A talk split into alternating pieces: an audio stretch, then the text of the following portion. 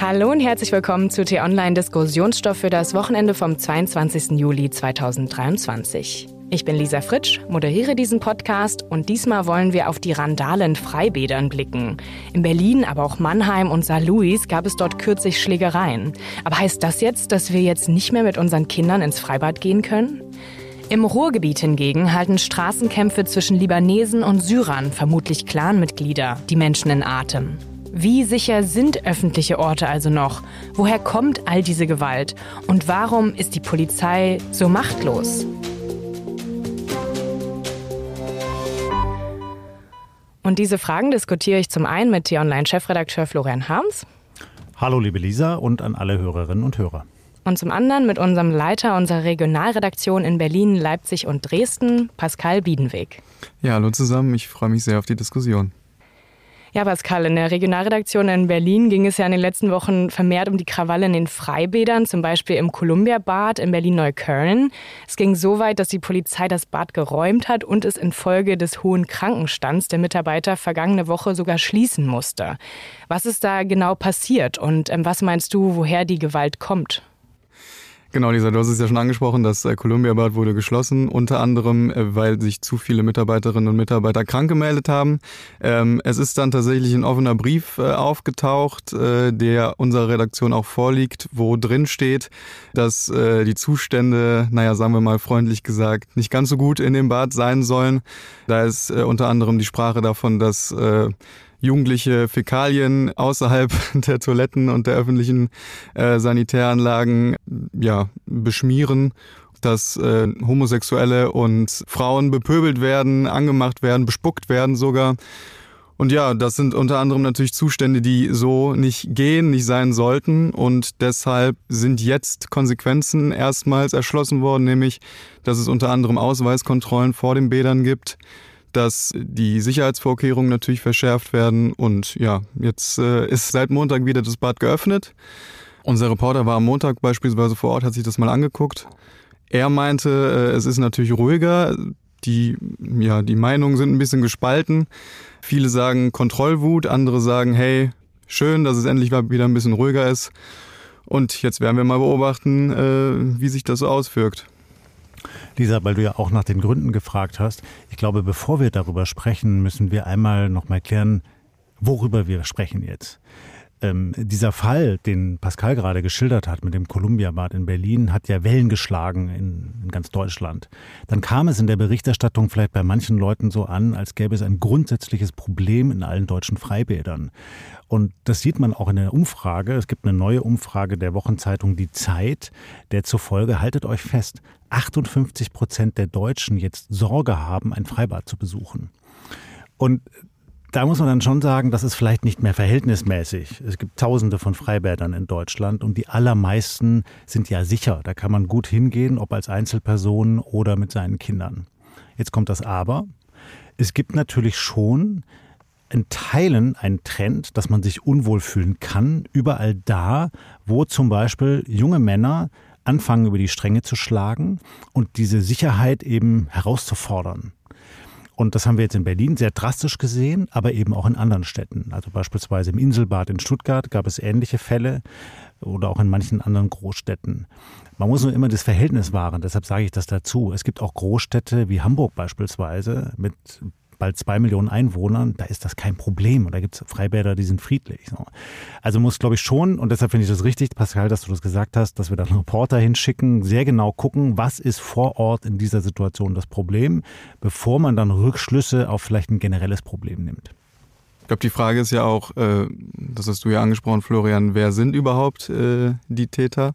Und ähm, es ist ja schon verstärkt so, dass es schon immer das gleiche Klientel ist, eine immer heranwachsende männliche Jugendliche, die, zumindest ist es mein Eindruck, wahrscheinlich zu Hause nicht die Aufmerksamkeit erhalten, die sie für nötig erachten und in der Schule mit Sicherheit auch nicht und dann irgendwie so eine Kanalisation suchen, wohin mit den Emotionen. Und das sind dann eben diese öffentlichen Orte wie beispielsweise ein Freibad, wo eben, und das sieht man ja dann, äh, plötzlich es aus ihnen herausbricht und ob sie dann am Ende irgendwelche Frauen anpöbeln oder den Bademeister anpöbeln oder wen auch immer, sie bekommen auf jeden Fall dann die Aufmerksamkeit und äh, die Anerkennung vielleicht auch aus ihrer Gruppe, die sie sich wünschen und die sie so außerhalb des Freibades dann nicht bekommen.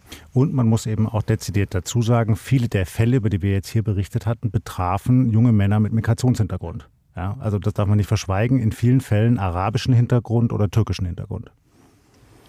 Ja, aber in manchen Städten wie auch Mannheim gab es wirklich auch Schlägereien. Also es ist wirklich auch Gewalt, die geht über Pöbeln oder ähm, Beschmierungen mit Fäkalien hinaus. Also das ist ja auch wirklich eine Sicherheit, die damit verloren geht. Und Pascal, du hast jetzt die Ausweispflicht angesprochen. Meint ihr denn, dass solche Maßnahmen wirklich das Problem lösen können? Oder was gibt es noch für Dinge, die man machen könnte? Oder auch Hamburg, an dich die Frage, Florian, warum läuft es da zum Beispiel so gut?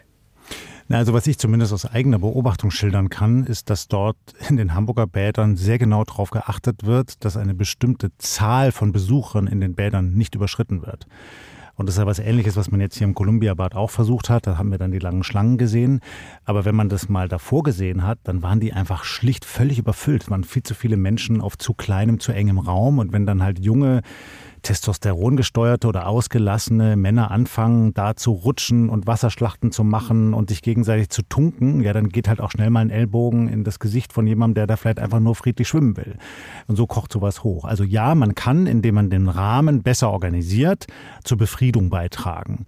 Also einfach, wie viele Menschen werden da reingelassen und dann eben auch, wer hat eigentlich die Autorität in diesem Bad? Und das fand ich hochinteressant. Pascal, ihr hattet in eurer Berichterstattung ja auch ein Interview mit einem Bademeister der dann sinngemäß gesagt hat, ich habe hier nichts mehr zu melden. Ja, wenn ich hier jemanden zurechtweise, dann zeigen die mir einen Mittelfinger oder einen Vogel. Und das ist natürlich ein Problem. Das darf so nicht sein. Herr Florian hat es ja angesprochen, wir haben mit dem Chef der Bademeistervereinigung gesprochen und ähm, da ging es unter anderem darum, dass halt das Problem schon seit einigen Jahren besteht, dass er auch glaubt, dass sich dieses Problem zumindest in Berlin so schnell auch nicht lösen lässt, weil, Florian hat es gerade für Hamburg angesprochen, da gibt es natürlich Beschränkungen, aber das Problem ist, dann äh, geht das Problem halt außerhalb des Freibads weiter, also in der Schlange, die wartet, in das Freibad reinzukommen. Und wenn dann die Ausweiskontrolle stattfindet und alle nicht reinkommen, dann befürchtet man zumindest in Berlin, dass das Problem dann eben außerhalb des Freibades ist und es dann gepöbelt wird, dass dann Gewalt herrscht. Und dann ist halt die Frage, bringt es wirklich was, ob du es jetzt innerhalb des Freibads hast oder außerhalb des Freibads? Gewalt ist halt Gewalt.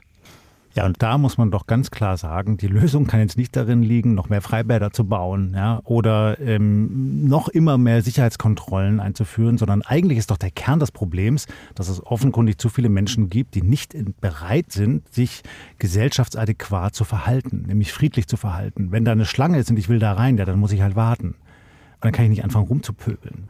Und das muss wirklich jeder verstehen, weil wir ja alle in einer solidarischen Gesellschaft leben. Und das ist, glaube ich, schon ein Teil des Problems, weil eben leider zu viele, insbesondere junge Männer, den Eindruck haben, hoppla, jetzt komme ich, die Welt muss sich um mich drehen. Aber wo meint ihr, könnte dieses Problem herkommen, jetzt mit dieser Respektlosigkeit, die ja damit auch ein Zeichen ist, ähm, hat das vielleicht auch was mit dem Medienkonsum zu tun, mit den ganzen Smartphones, dass man sich ja auch irgendwie auf Instagram oder Facebook beweisen will? Oder ist es dann doch eher diese Gruppendynamik im Freibad? Na Lisa, das hat bestimmt vielerlei Gründe und die unseligen sozialen Medien mögen auch dazu beitragen. Ich glaube aber, der Kern ist doch die Frage, wie man eigentlich aufwächst. Also wie werde ich erzogen, insbesondere in meiner Familie. Da schaue ich gar nicht nur auf die Schulen, sondern vor allem auf die Familie. Bekomme ich von meinen Eltern Respekt beigebracht? Ja, oder darf ich halt machen, was ich will und bin selber der größte Maxe? Und dieses Problem sehen wir an vielen Stellen auf der Welt. Wir sehen es in vielen Kulturen. Wir sehen es aber vor allem eben auch in migrantischen Gesellschaften. Also wo Menschen mal entwurzelt worden sind, an einen ganz anderen Ort umziehen mussten, sich dann neu zurechtfinden mussten in einem Umfeld, mit dem sie nicht so gut zurechtgekommen sind, wo dann vielleicht auch die Eltern die Sprache nicht so gut verstehen. nicht so gut verstehen, was in der Schule vorausgesetzt und erwartet wird von ihren Zöglingen und die dann eben am Ende machen, was sie wollen und sich dann in ihren Peak Groups zusammensammeln und eben den Eindruck haben, so jetzt machen wir hier die Regeln.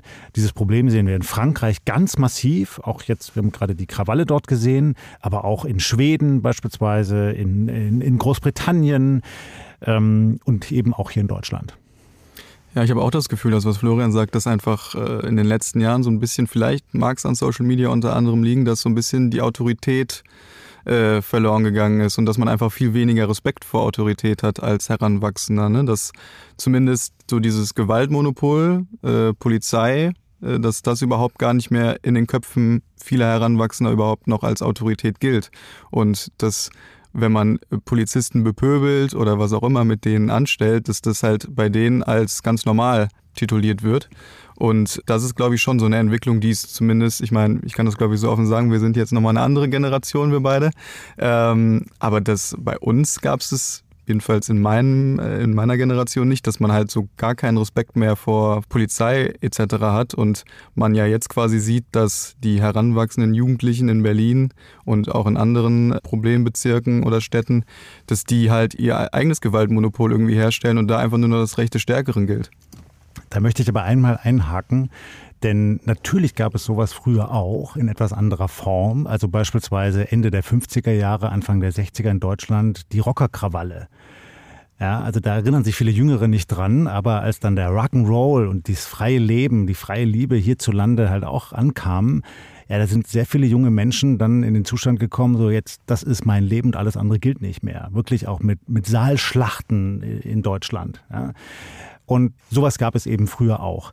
Ich glaube, was gegenwärtig ein Problem ist, dass insbesondere bei vielen dieser migrantischen Jugendlichen die Solidarität nicht in erster Linie dem Staat gilt, sondern der Großfamilie. Und das ist etwas, was eben insbesondere in orientalischen Gesellschaften ganz normal ist. Also wenn ich in Nordafrika aufwachse oder im Nahen Osten, in einem Land wie Syrien, wie Ägypten, dann gilt für mich als junger Mann der Bezugsrahmen meiner Großfamilie und meines Clans. Was da stattfindet, ist für mich Gesetz. Und da würde ich mich am Ende immer nachrichten. Wenn der Staat dann sagt, nee, es gibt noch was Wichtigeres, nämlich folgende Gesetze, dann hat das nicht denselben Stellenwert wie für jemanden, der hier in einer freien, demokratischen, rechtsstaatlichen Gesellschaft aufwächst. Und das ist eben das Problem, dass viele Familien, die zum Beispiel aus dem Orient zu uns gekommen sind, das noch nicht voll verinnerlicht haben. So, dass hier eben andere Maßstäbe gelten. Dann kann man sagen, ihr müsst das lernen. Man kann aber auch fragen, wir als Mehrheitsgesellschaft haben vielleicht einfach nicht gut genug gearbeitet und nicht genug getan, um ihnen das zu vermitteln. Ja, genau dieses Problem, auch sozusagen diese Machtlosigkeit der Polizei, das war auch ein Problem bei den Vorfällen in Essen und Castrop-Rauxel in NRW. Dort hat es vor wenigen Wochen eine Schlägerei auf offener Straße gegeben. Ich weiß nicht, ob ihr die Videos gesehen habt, aber mich hat das echt schockiert, also wie die da mit Stöcken aufeinander zugegangen sind, auf offener Straße und teilweise auch auf Parkplätzen. Und da handelt es sich eben auch wahrscheinlich um Clans, libanesische und syrische Männer, ich will jetzt nicht unterstellen, dass es die gleichen Menschen sind, die auch im Freibad Unruhe stiften, aber wir müssen da schon differenzieren auf jeden Fall. Aber es gibt eben dieses mulmige Gefühl, dass man im öffentlichen Raum nicht mehr sicher ist. Und man hat auch das Gefühl, dass die Politik und Polizei nicht genug machen, obwohl ja die Methoden vielfältig sind. Also es gibt ja schon seit längerem diese Methode der Polizei der tausend Nadelstiche. Und dort hören wir mal rein, was der Innenminister von NRW Herbert Reul zu den Methoden in einem Interview mit dem Deutschlandfunk sagte. Ich meine, wenn man seit 30 Jahren im Ruhrgebiet diese türkisch-libanesischen Clans hat und nichts unternimmt, darf man sich nicht wundern, dass die sich immer sicherer fühlen. Und deswegen haben wir ja da begonnen mit unterschiedlichen Methoden, mit Razzien, mit Nadelstichen, mit systematischer Ermittlungsarbeit, aber auch mit Ausstiegsprogrammen, weil ich glaube, mit einer Methode allein wird man es nicht hinkriegen. Ja, und diese Politik der tausend Nadelstiche, die NRWs Innenminister Reul hier angesprochen hat, bedeutet eben diese vermehrten Razzien und bei jedem Rechtsverstoß sofort sanktionieren und eben zu zeigen, dass dieser Rechtsstaat in Deutschland funktioniert ähm, und ähm, den Straftätern aufgezeigt wird.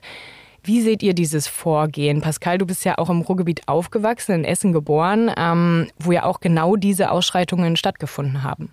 Ja, also erstmal kann man auf jeden Fall sagen, dass das Problem ja jetzt äh, kein neues ist. Das gibt es mit Sicherheit schon mehrere Jahrzehnte lang, dass Clans in Essen unter anderem da die Straßen bestimmen, das muss man glaube ich so sagen. Ähm, ich kann ja so ein bisschen mal skizzieren, wie das in Essen aussieht. Essen hat einen paradiesischen Süden und äh, dann ist der Norden, der wird durch die A40 getrennt. Und bei mir war es jedenfalls früher immer so, dass mir gesagt wurde, okay, wenn die Laternen angehen, dann solltest du vielleicht wieder südlich des äh, Hauptbahnhofs sein und äh, dann nicht mehr auf offener Straße in Altenessen möglicherweise sein. Also es ist auf jeden Fall kein neues Problem. Die tausend Nadelstiche, die Herbert Reul anspricht, scheinen für mich zumindest sinnvoll zu sein. Ich habe auch das Gefühl, dass äh, in NRW sich da was tut, dass es erfolgreich ist.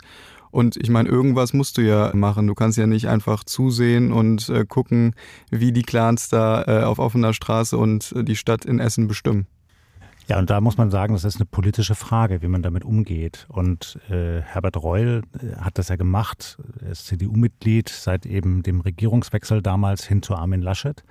Da hat sich die CDU auf die Fahnen geschrieben, eben wirklich das Gewaltmonopol des Staates durchzusetzen. Etwas, was eigentlich selbstverständlich sein sollte, ist aber in Teilen in NRW nicht mehr wahr. Was du gerade beschreibst, ist ja dramatisch. Das klingt ja wie in einem Failed State, ja, dass man nachts nicht mehr auf die Straße gehen kann. Das darf nicht sein. Die Politik zuvor hatte andere Prioritäten gesetzt und hat auch gesagt, die gehen anders damit um. Also insbesondere SPD-Politiker oder auch Grünen-Politiker hatten den Eindruck, wir müssen das eher so lösen, dass wir integrieren, ähm, dass wir Chancen geben, dass wir versuchen, den Leuten eben einen Weg aufzuzeigen, wie sie sich in die Gesellschaft integrieren können. Und das gehört eben auch dazu. Nur, wenn es nur das ist oder zu stark das, ohne dass der Staat eben auch hart seine Regeln durchsetzt, wenn sie missachtet werden, dann kann das nicht funktionieren. Dann tanzen einem solche Gewalttäter oder Clans auf der Nase rum. Ja, und es gibt eben auch die Meinung, dass eben diese Politik der tausend Nadelstiche gescheitert sei, wie zum Beispiel SPD-Politiker und der ehemalige Kriminalhauptkommissar beim LKA in NRW, Sebastian Fiedler, hier bei Markus Lanz im ZDF sagte. Diese Politik der tausend Nadelstiche ist gescheitert. So, das muss man eben sagen. Und das sehen wir anhand der Bilder, die wir hier gesehen haben. Es reicht eben nicht, jeden Tag eine Shisha-Bar-Razzia zu machen und vor den Augen der Öffentlichkeit sozusagen zu präsentieren, wir tun jetzt was, wir tun jetzt was ist richtig. Aber vor vielen Jahren ist schon aufgeschrieben worden, dass man nur für die Probleme im Ruhrgebiet eine dreistellige Anzahl von Ermittlerinnen und Ermittlern benötigt. Wie viel hat es tatsächlich in NRW gegeben? 20. Ja, er schiebt hier das Personalproblem nach vorne und meint eben, es hat nur 20 anstatt 300 gegeben. Ich habe jetzt aber gerade noch, noch mal an die Zahlen geschaut und es wurden auch immer mehr Polizisten und Polizistinnen eingestellt in den letzten Jahren. Das ist eine große Offensive. Was sagt ihr zu diesem ähm, problemlösenden Vorschlag, jetzt mehr Personal einzustellen? Also das ist ganz bestimmt ein Schlüssel, Lisa, dass der Staat überhaupt mal in der Lage ist, Kriminalität zu verfolgen, weil genug Leute da sind, die das tun können. Und das war offenkundig nicht überall der Fall. Es gab an vielen Stellen in vielen Bundesländern einen krassen Personalmangel bei der Polizei. Und die Polizisten, die da waren, haben noch und nöcher Überstunden angehäuft. Auch zum Teil für absurde Tätigkeiten, wie beispielsweise Fußballfans auf dem Weg von der S-Bahn ins Stadion zu geleiten. Da sind noch und nöcher Überstunden angefallen, die dann noch nicht mal den Fußballvereinen in Rechnung gestaltet wurden, sondern es muss der Staat zahlen. Also das funktioniert so irgendwie nicht. Aber nochmal, das Problem ist eigentlich größer. Also ist es nicht damit getan, dass wir einfach nur sagen, die Polizei muss das lösen. Wir brauchen noch mehr hochgerüstete Polizeikorps, wie in Amerika, wo das fast schon militärische Züge angenommen hat und wo wirklich die Polizei ja ihre Autorität durchsetzt, auch häufig zu weit geht damit. Sondern es ist eine gesamtgesellschaftliche Herausforderung die auch in den Schulen stattfinden muss. Also wenn Lehrer zum Beispiel nicht mehr die Autorität haben, ihren Schülern sagen zu können, was jetzt Phase ist, sondern missachtet werden, dann ist da auch ein Teil des Problems. Ähm, in den Familien, wie gerade vorhin geschildert, im öffentlichen Raum, ja, die Frage der Solidarität. Bin ich bereit anzuerkennen, dass ich als Staatsbürgerin oder Staatsbürger nicht nur Rechte habe, sondern auch Pflichten? Ich muss auch was tun für die Gesellschaft. Und deshalb finde ich die Debatte so interessant in den letzten Monaten über einen Pflichtdienst, den jeder leisten sollte, um eben etwas der Gesellschaft zurückzugeben. Jetzt stellt euch mal vor, diese schlägernden jungen Männer in Essen oder die Pöbelnden im Columbia-Bad, die wären verpflichtet, einen Dienst in einem Altenheim zu verrichten oder an einer anderen sozialen Stelle. Was würde wohl mit denen passieren? Ich glaube, das wäre ihnen zuträglich. Ich glaube, den Punkt, den Florian äh, gebracht hat, mit Aufklärung leisten, ist ganz wichtig. Ich glaube, ähm, ich weiß nicht, ob es wirklich damit getan ist, äh, die Polizei da nochmal aufzurüsten, beziehungsweise das Personal nochmal zu stärken. Ich glaube, es ist viel eher damit getan, wenn du äh, frühzeitig in Schulen gehst und Aufklärung leistest, ob das jetzt Sozialarbeiter sind oder Lehrerinnen und Lehrer. Ähm, du musst halt das Problem an der Wurzel packen und das kannst du am ehesten packen, wenn du die schon im heranwachsenden Alter mit sechs, sieben, acht daran erinnerst, dass wir hier eben, wie Florian sagt, Pflichten haben und Gesetze gibt und es eben nicht das Gesetz der Familie ist, sondern das deutsche Gesetz. Und wenn du die dann frühzeitig versuchst zu integrieren in das deutsche System und das funktioniert eben am besten in Schulen, dann ist, glaube ich, viel schon getan an der ganzen Sache. Und dazu gehört ja auch, Pascal, dass es klar sein muss, solche jungen Menschen müssen lernen, dass Frauen genauso viel wert sind wie Männer und dieselben Rechte haben wie Männer. Das ist aber an vielen Stellen in diesen arabischen Clans überhaupt nicht gegeben. Und äh, das ist eine Aufgabe für diese Familien, aber es ist auch eine Aufgabe für Schulen und für die Gesellschaft, das zu verdeutlichen. Ja, ich meine, das sind jetzt aber eher so Vorschläge für die Zukunft. Ich finde sie gut. Ähm, aber wir haben eben auch das Problem, dass die Clans schon seit Jahrzehnten da sind. Dass die libanesischen Clans seit dem Bürgerkrieg, glaube ich, 1975 ähm, hierher gekommen sind, 20, 30 Jahre hatten, um sich hier aufzubauen. Jetzt ähm, sagen auch Experten, dass eben auch syrische Großfamilien die nächste Gefahr birgt weil eben ja die jetzt auch ein paar Jahre Zeit hatten, um ihre Strukturen aufzubauen. Wie können wir denn in solche schon vorgefertigten Strukturen überhaupt reingehen? Ich meine, da, das ist einfach schwer für die Polizei, was zu machen, oder? Ich glaube, das ist so ein Thema, da kann man ganze Abende mitfüllen. Ich meine, wir haben ja hier einen promovierten Islamwissenschaftler äh, vor uns sitzen. Ähm, es wird immer gerne über libanesische Clans gesprochen. Im Grunde sind es ja gar keine libanesischen Clans, sondern ähm, die sind ja schon in den 30er Jahren entweder aus Palästina oder äh, aus der Südtürkei in den Libanon geflüchtet, haben damals schon in, in Ghettos gelebt und haben da ja schon gelernt, okay, die Familie ist alles, wir haben halt nichts anderes. Die durften nicht arbeiten, die hatten keine Krankenversicherung, nichts und sind dann, wie du schon sagtest, Lisa, während des Bürgerkriegs im Libanon dann nach äh, Deutschland geflüchtet. Aber da kann Florian mit Sicherheit nochmal besser erklären, wie da so äh, der Riss zwischen, äh, zwischen den libanesischen Clans in Anführungsstrichen und den syrischen Clans dann am Ende ist. Danke für die Schmeicheleien, Pascal. Und ähm, ich versuche das mal so zu schildern. Ähm, was du beschreibst, trifft, glaube ich, den Kern des Problems. Denn diese Menschen, die hergekommen sind, haben ihre Probleme mitgebracht und die Probleme haben sich dann potenziert, weil sie nämlich, als sie hierher kamen, auch nicht gut integriert wurden. Und dasselbe Problem, Lisa, weil du die Syrer angesprochen hast, haben wir dann später nach 2015 wieder gesehen. Also, dass Menschen hierher gekommen sind und eben nicht arbeiten durften, etwas beitragen durften, um ihren eigenen Lebenswandel zu bestreiten, um etwas für die Gesellschaft zu tun, sondern eigentlich erstmal wieder isoliert wurden ja, in Turnhallen, in Flüchtlingsdörfern ewig warten mussten auf die Bestätigung, dass sie überhaupt hier bleiben dürfen. Also so ein Gefühl der Unsicherheit. Da misstraut man dann dem Staat auch mal per se und auch keinen Zugang bekommen haben zu Ausbildungsplätzen, zu Arbeitsplätzen etc. Das hat die Politik mittlerweile verstanden und das macht die Ampelregierung ja jetzt anders. Beispiel die ukrainischen Flüchtlinge. Ja, die kommen hierher, dürfen sofort arbeiten. Na, das kann man jetzt aber nicht vergleichen, ne? Die ukrainischen Flüchtlinge. Das hatten wir auch schon mal im Podcast. Naja, weil einfach diese Grundeinstellung, ich will jetzt keine schlimmen Vorwürfe machen, aber die Kultur in der Ukraine ist eine komplett andere. Ja, das steht ja außer Frage. Mir geht es um das, was der Staat anbietet. Ja. Also der Staat bietet den ukrainischen Flüchtlingen an, dass sie herkommen und arbeiten dürfen. Das hat er im Falle der syrischen Flüchtlinge 2015 nicht sofort gemacht. Natürlich sind das unterschiedliche Kulturen, aber der Staat hat sich halt ganz anders verhalten. Hätte der Staat 2015 oder damals in den 70er Jahren bei den äh, kurdischen Clans, die aus dem Libanon gekommen sind, auch gesagt, okay, wir nehmen euch jetzt auf und dann tun wir aber auch noch mehr für euch. Ja, wir helfen euch dabei, dass ihr euch integrieren könnt. Und wir geben euch nicht das Signal, dass ihr bitte möglichst schnell wieder ausreist, im Wissen, dass das nicht passieren wird. Das ist was ganz anderes. Aber meinst du jetzt, der Staat hat sich da so viel verbessert? Ist es nicht eher dieser Punkt, dass der Krieg in der Ukraine näher an uns dran ist und eben auch diese Unsicherheit in Bezug auf unsere Infrastruktur, auf die Gasversorgung hatte und der Staat deswegen anders gehandelt hat? Die Beweggründe mögen so sein, Elisa. Aber ähm, auch wenn du jetzt als Syrer kommst, kannst du jetzt schneller Arbeit finden. Das ist etwas anderes. Der Staat hat seine Politik verändert durch die Ampelkoalition. Das ist sehr positiv, weil sehr richtig, weil alle Kriminalisten, alle Integrationsforscher, alle sagen, wenn ich Menschen, äh, die hierher kommen, mit ihren eigenen traumatischen Erfahrungen signalisiere, ja, ihr dürft hier irgendwie sein, ihr seid ein bisschen geduldet, aber eigentlich habt ihr hier nichts zu suchen und ihr dürft auch in unserer Gesellschaft nicht mitspielen, ihr dürft hier nicht arbeiten, dann befördere ich ja, dass die sich selber abgrenzen und sagen, ja, was hilft mir denn dann, wie von Pascal beschrieben, dann ist mir natürlich die Familie das Nächste. So, und dann ist eben mein Clan für mich das Entscheidende. Und wenn ich dann einen rivalisierenden Clan habe, ja, dann kriegen die halt mal auf die Mütze. Ja, und ein Grund dafür ist ja auch das neue Fachkräfteeinwanderungsgesetz, oder? Dass du hier unterschwellig ansprichst.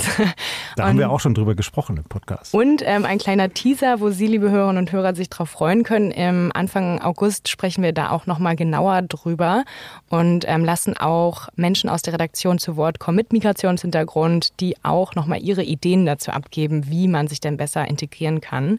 Und wenn ich schon mal bei der Eigenwerbung bin, noch mal kurz ein Hinweis in eigener Sache, um keine Folgen unseres Podcasts hier zu verpassen, abonnieren Sie den Diskussionsstoff bitte in der App, mit der Sie Podcasts hören. Da würden wir uns drüber freuen. Ich würde jetzt noch gern ähm, zum Schluss auf den Punkt noch mal zurück auf die Polizei kommen. Wir hatten jetzt schon die Politik der tausend Nadelstiche, aber generell ist das ja auch so eine Deeskalationsstrategie, die wir führen. Ne? An, Herr Reul hat das auch in dem Interview, was ich euch vorgespielt habe, angesprochen. Die Polizei ist ein Freund und Helfer. Ist das denn so der richtige Weg? Also ich finde das gut, wenn die Polizisten meine Freunde und meine Helfer sind. Sie sollen aber auch durchgreifen, wenn die Dinge mal aus dem Ruder laufen. Egal, woher jemand kommt als Gewalttäter. Und ich sag mal so, ähm, ich glaube, es ist doch immer eine Frage, wie wir uns als Staat verstehen und was wir dafür tun, unsere Regeln durchzusetzen. Deutschland ist ein föderales Land. Das heißt, auch die Landespolizeien sind sehr unterschiedlich organisiert, unterschiedlich geführt, nach unterschiedlichen politischen Maßgaben. Das funktioniert eben in einem CSU-regierten Bayern anders als in einem SPD-geführten norddeutschen Stadtstaat.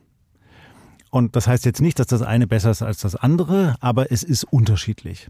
Und es wird auch in einem unterschiedlichen Maße Wert gelegt darauf, die Polizei stark auszustatten, ihr die Möglichkeit zu geben, die Regeln durchzusetzen. Manchmal schießt man da auch übers Ziel hinaus. Also wir hatten in Bayern das Polizeigesetz, das hat für viel Wirbel gesorgt. Welche Rechte bekommen Polizisten, also auch wenn es um Untersuchungshaft beispielsweise geht. Und das müssen wir in unserer demokratischen Gesellschaft eben immer ausdiskutieren. Was sind die passenden Regeln? Wenn wir aber in einem konkreten Fall, wir haben jetzt hier über das Columbia-Bad in Neukölln gesprochen, sehen, das funktioniert halt so nicht. Und es ist eigentlich so, dass es auch an vielen anderen Stellen in diesem Stadtteil nicht funktioniert was Pascal vorhin beschrieb über Nordessen, das ist ja in Teilen Berlins auch so. Da muss man sich echt überlegen, in welche Straße gehe ich denn abends oder auch nicht. Ja, das darf doch wohl nicht wahr sein. Und dann muss man doch daran und dann muss man auch von der Politik erwarten können, dass sie die Polizei so aufstellt und das Geld so verteilt, dass die Regeln gelten. Ich glaube, wichtig ist bei der ganzen Sache auch, dass man so ein bisschen den Schaum vor dem Mund wegbekommt. Ne, das ist natürlich alles sehr aufgeheizt, deshalb, weil es sich um arabische Clans und Großfamilien handelt bei sowas. Und am Ende muss einfach gelten, auch bei der Politik, auch für die Polizei, ob das jetzt arabische Clans sind oder ob das amerikanische Clans sind oder australische Clans. Am Ende gilt halt das Recht. Und das ist ja klar beschrieben und dann ist es eigentlich vollkommen egal, wer es ist äh, am Ende muss das Recht halt durchgesetzt werden und da muss halt jeder, der in Deutschland lebt, dafür sorgen, dass jeder sich hier wohlfühlt. Und da müssen wir, glaube ich, einfach dafür sorgen, dass wir das alles nicht zu sehr aufheizen, nur weil es eben gerade irgendwie dazu passt, weil es arabische Familien sind, sondern einfach da ganz nüchtern drauf blicken und am Ende äh, dann auch danach handeln. Ja, das finde ich ein schönes Schlusswort. Also damit können wir vielleicht dann zum Ende kommen. Ich bedanke mich bei euch für das interessante Gespräch, für alle eure Beiträge. Ich hoffe, auch Ihnen, liebe Hörerinnen und Hörer, hat es gefallen. Wenn ja, wie gesagt, abonnieren Sie gerne den Diskussionsstoff-Podcast, zum Beispiel auf Apple Podcasts oder Spotify. Auch auf YouTube gibt es uns, sogar mit Untertiteln. Und auf T-Online finden Sie Diskussionsstoff unter t-online.de-podcasts. Dort finden Sie auch die Folgen unseres Nachhaltigkeitspodcasts Grünes Licht. Da geht es zum Beispiel ums Thema nachhaltiger zu reisen. Jetzt zu den Sommerferien auch ein spannendes Thema. Und Grünes Licht finden Sie aber auch auf allen gängigen Podcast-Plattformen. Bei Fragen, Anmerkungen und Kritik können Sie uns wie immer gerne schreiben an podcasts.t-online.de. Und damit bedanke ich mich fürs Zuhören und sage Tschüss. Tschüss und schönes Wochenende. Auch von mir Tschüss und bleiben Sie uns gewogen.